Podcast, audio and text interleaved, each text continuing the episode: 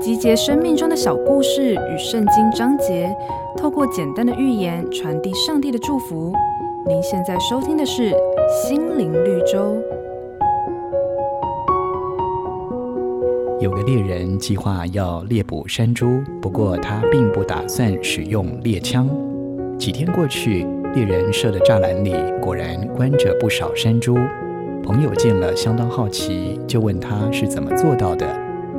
猎人说，一开始他在山猪出没的地方放了玉米，不过机警的山猪并不敢靠近。过了几天，才有几只过来尝试着把玉米叼走。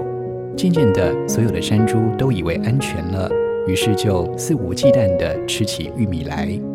就在这时候，猎人开始在四周架起栅栏，不过每次只架一小段，并不惊扰山猪。就这样子，猎人逐渐将栅栏连接起来，最后所有进来吃玉米的山猪都被猎人围在栅栏里了。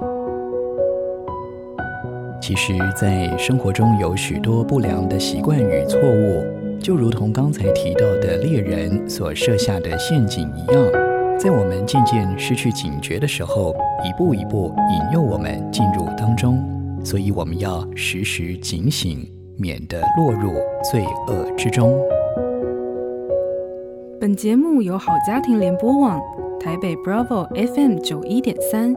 台中古典音乐台 FM 九七点七制作播出，瑞源银楼与您共享丰富心灵的全员之旅。